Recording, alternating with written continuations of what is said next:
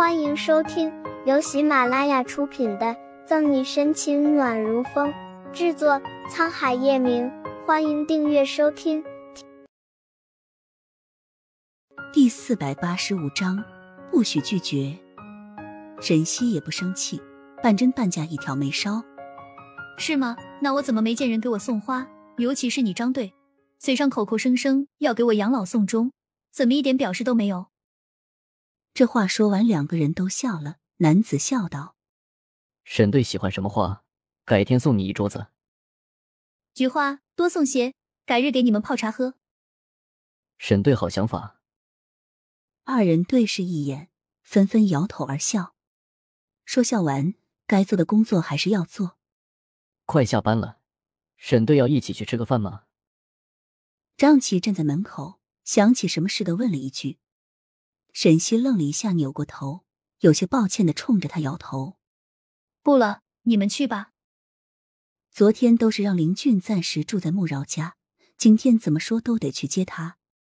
那好吧，沈队，咱们下次再约。见状，张琪也没强求，耸了下肩，已是可惜，就自己去忙了。沈西回到办公室内之后，看到桌子上的手机亮了，他疑惑上前。摸过手机，利落解了锁之后，发现两个未接电话，还有几条短信。电话和短信都来自同一个人裴于哲。短信上说等他下班一起吃个饭，连地方都选好了。沈西眉头一皱，本想拒绝，第三条短信恰好过来，不许拒绝。沈西手指在屏幕上按了两下，点了发送。收到回信的裴于哲。看着屏幕上的好，嘴角微微翘起。掐着下班时间，裴于哲将车子停在警局路边，手上拿着车钥匙，大大咧咧的往车门上一靠，半眯着眼盯着警局大门。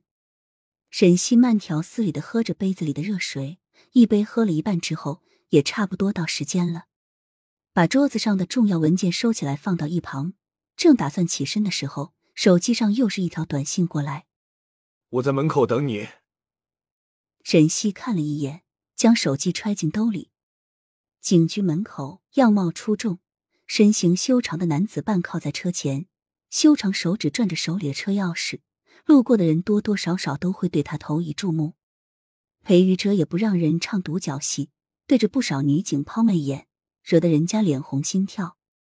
沈西出门时就看到门口发情的裴宇哲，嘴角一抽。沈西庆幸穆饶提前下班离开了，不然看见这样的裴于哲，估计两人又得掐起来了。裴于哲也看到沈西出来，笑吟吟的冲他招了招手。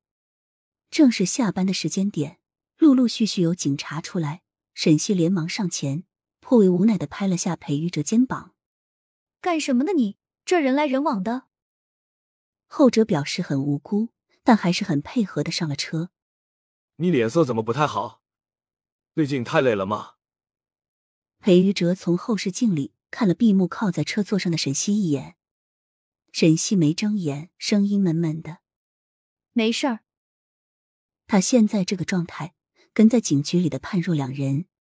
看他一副恹恹的模样，裴于哲打死也不信他没事儿。况且了解女人比了解男人的裴于哲清楚，女人多是口是心非的，说没事儿一定就是有事儿。开着车不方便多说，裴宇哲想了一下，将车载音乐打开，舒缓的音乐流淌在车内。沈西微蹙的眉头微微舒展，只是脸色看起来不是很好。手握着方向盘的人专注的开着车，内心却浮起许多疑问。他跟沈西认识很久，知道沈西的性子，也很少见他像现在这般，好像是内心的坚持被什么压垮，疲惫着极点。连多说一句话都是耗费体力的样子，莫非是和叶晨玉有关？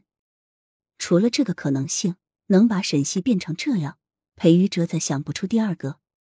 如果沈西直接跟他说自己心情不好，不强撑不逞强，他指不定不会过度担忧。